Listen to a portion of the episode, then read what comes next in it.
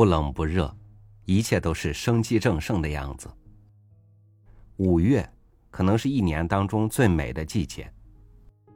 于是，在这个月的一开始，我们就想到去赞美把一切都创造的更美好的劳动。于是，我们在五月的开始，歌颂我们的青年时代。与您分享白岩松的文章，用理想和现实谈谈青春。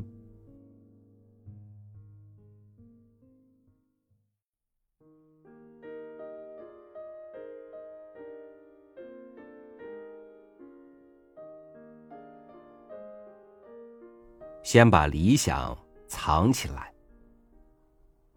理想不必天天想，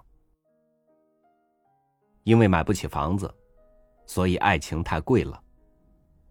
人际关系太难处了，都不敢说不了。想到北京、上海、广州漂流的，你们是现在最委屈、最难受、最不幸的一代。从喝完酒后做什么事情，来判断是哪一代人。六零后留在原地喝茶聊天，七零后唱卡拉 OK，八零后去夜店，九零后几十个人坐一起没人说话，都在拿手机跟别人聊天。在我生长的年代里，我不知道什么是新闻。因为我在内蒙古一个边疆的小城市里，在我们那儿没有新闻，我也不知道记者是干什么的。广播学院考试容易过，逃课没人抓，课外书随便看，因为这个报考的。现在考广院，恨不得北大清华的分才能进热门专业。我说，我买的是原始股。因此，有很多不认为自己的学校是名牌大学的学生，我经常给他讲我的故事。北大很牛，不是现在在那里上学的学生造成的。我们要用自己的努力，把一个学校从无名之辈变成名校，要成为原始股的购买者。人家买的是期货，不是现货。我夫人认识我的时候，我什么都不是，只是一个很可爱的人。对于爱情来说，这个就够了。但是现在要用房子、车子来衡量是否要跟他拥有爱情。对于六零后来说，连上大学都是懵懵懂懂。房子太贵，我们这代人从来就没有想过。能买自己的房子。有人说我们在上海漂流是蚁族，但是我们这一代连漂流的机会都没有。你们的痛苦是让我们羡慕的幸福。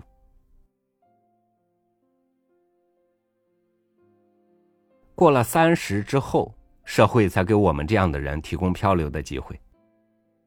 八九年。我们的毕业空前绝后。我们是唱着大约在冬季，一批一批人泪洒火车站，充满了绝望，不知道未来在哪里。有时候经历了，也发生变化。那似乎是一个转折。我待的地方是周口店，从我的窗口就能看到猿人遗址。一看就看了二十一次这个遗址。偶尔从周口店回北京城，第一件事就是花一块钱买一根香肠，站在马路上吃完。跟你们比，我是幸福还是痛苦呢？我在北京搬了八次家，我的孩子就是在搬家过程中孕育的。我一直。我一直离城市的距离保持在五环之外。白哥，你别装了，你还能买不起房子？我现在能买得起房子。本台最后一次分房子，我排倒数第一，我肯定拿不到朝向好的房子。没关系，朝下我都要，成了中央电视台的至理名言。这是我们这一代的故事。一九四九年出生的这一代，他们幸福死了。用一个诗人的话说。时间开始了。当他们十二、十三岁，正是长身体的时候，三年自然灾害。等他们开始上学了，文化大革命开始了。等他们要谈恋爱时，男女不分，所有的人都穿一样的衣服，男人能干的，女人也都要干。等他们二十七、二十八，终于生活安定下来。想要结婚要小孩的时候，突然恢复高考了。有的回城，有的高考，命运从此发生了转折。终于到三十多岁，想要多要几个时，计划生育了。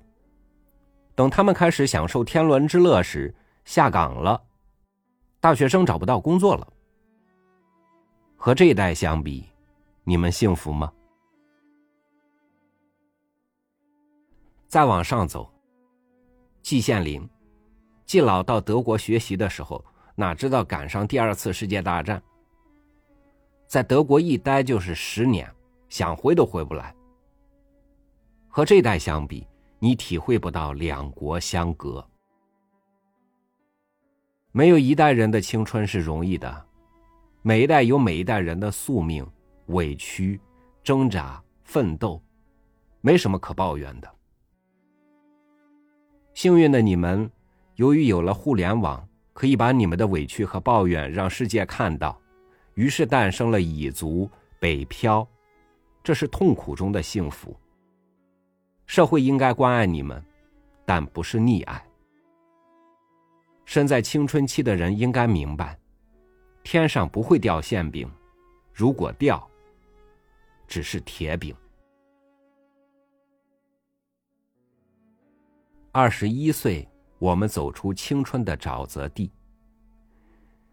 这首诗我回想起来的时候，青春回忆的时候，很美好浪漫，但经历的时候很残酷。青春就是残酷，人生的很多第一次都在青春期。你要抉择，不要以为每一代人都说青春好，你便产生了幻觉。我经常会感受到我在青春期的时候经历的痛苦和挣扎。我们在实习的时候，集体口号是“装孙子”。我们那代人比你们更艰苦，也比你们更会找艰难。我们那个时候要打水、拖地，你们不用了，有饮水机，有清洁工人。青春既然是不容易的，面对它，这是作为过来人的感慨。有的有用，有的没用。第一的素质不是你的才华，而是你是否有一个强大的心脏。当你离开校园往前走的时候，打击多了，没有心理素质，想在将来这个社会上混是不行的。不是特指中国。在美国也一样。我在招人的时候，经常会观察这个人心理素质如何。这就像一个拳击手，被别人不断打击都不倒，才是最重要的。我看到很多年轻人在最初的表扬中跌倒了。不靠谱的表扬更会毁人。对批评有耐受性。对表扬有警觉。第二，十七年前，龙永图那时候入关谈判，他问我什么叫谈判，不就是像你们一样吗？跟对手在争斗，在吵架。他说，谈判是一门双方妥协的艺术。我是在年到四十的时候才明白这个道理。任何单方面的谈判不是谈判，是战争，是侵略。人跟自己的理想、事业、同伴、生命，都是一场谈判，从来不会单方面的获胜。只有双方妥协，才是一种获胜。你怎么能够完全让生命按照你认定的方向去走呢？那不是谈判，那是你对生命发动的战争。爱情、婚姻也是如此。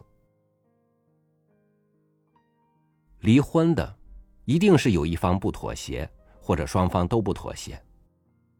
关键时刻，伤人的那句话能够憋住，才会有传奇。踢足球也是一样，我现在一周两场球，我的队友有三分之一是国家队。别忘了，我四十多了，要学会用四十岁的方式去踢足球。各种伤痛都经历了。我还在用二十多岁的方法去踢，很暴力，很想获得胜利。但是我现在明白了，我必须妥协。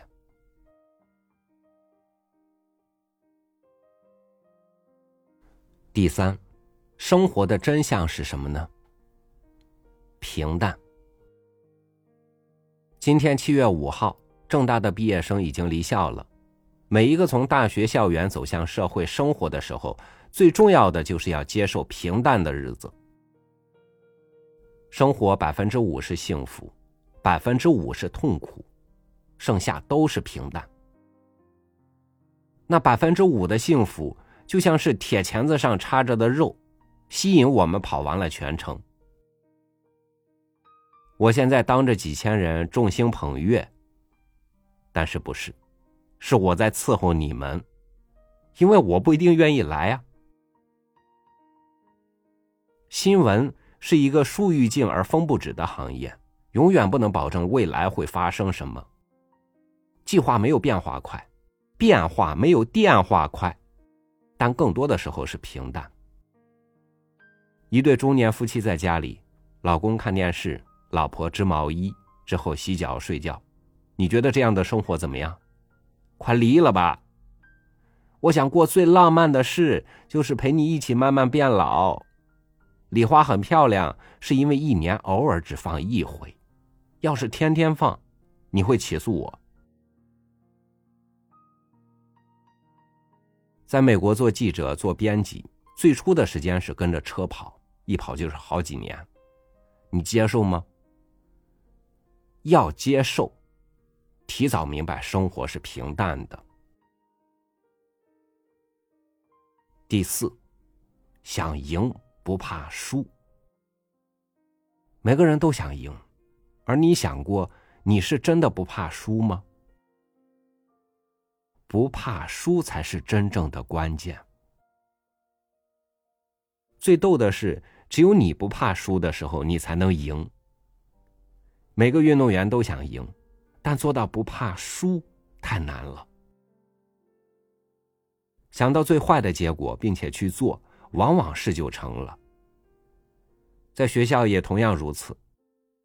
你敢于创新吗？敢于接受周围的不理解和嘲讽吗？那就去做吧。一个人最终的裁判是自己。在我的生活里，我看到很多人都活在别人的眼睛里。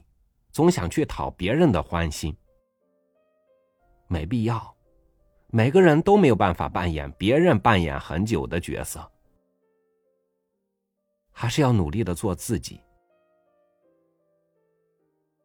有些词看着很敏感，但是还是要说，比如自由、民主。我从来不抱怨，因为抱怨没有用。在中国人的内心深处。最大的抱怨应该是自己对自己的束缚和不自由。你能解放你自己吗？能把自己解放已经很不错了。一个大学生应该成为时代列车前进的推动者，但不是所有人走在后面推，还有人在前面拦着。最可气的是，还有人坐在车顶上，不管你推到哪里，他都是既得利益者。中国一定会走向民主。我们是不是能够听进去别人的不同意见，甚至刺耳的声音？不要成为一个网络上宏大的自由主义者，却是生活中的暴君。民主从每一个宿舍开始。你们这一代人一定要从自己身上去打造自由和民主的基础。行了，一个小时，我讲到这里。曾经有人问过我，对你影响最大的一本书是什么？我说是《新华字典》。一顿饭吃完，你只夸咸盐，但是醋会失落的。那是一个你寻找自己的地方。而不是去读别人。对我影响的书太多了，我没法去一一评说。对于我来说，大学的四年，对于成为今天的我是最重要的四年。刚入学的孩子是一样的，四年后不一样了。没有任何杂质的友情，第一位；见证了你和这个国家的情感，第二位。学会了逆向思维，学会了如何用新闻眼光来看待自己，学会了如何学习。我是个到现在依然本科的大学毕业生，我就想知道，一个本科生究竟能走多远？现如今的媒体环境，在网络上有价值的言论和声音太少。民主的前身就是杂乱无章。在我四十岁的时候，我捍卫常识，建设理性，寻找真理。中国的高考有万千个毛病，但目前是最公平的。高考要改革，可不是你的方向。中国的高考一定要告别一张卷子。要让高校自主招生，你还要信任他，公平。高考的未来恰恰不是大一统，而是多元化。新闻联播你有权不看，但你无权扼杀。面对就好，去经历就好。没事别找事，有事别怕事。你自己定义成功，我从来不庆幸，这是命。总有人跟我说：“哎呀，辛苦。”我说不，命苦。从事任何职业都是一个工具，不是一首歌，不是一个节目，而是态度。偶尔自卑的人，才可能成功。一件事交到你手里。你不那么自信，有点自卑，你就会付出百分之一百二十的努力，事儿就能做好。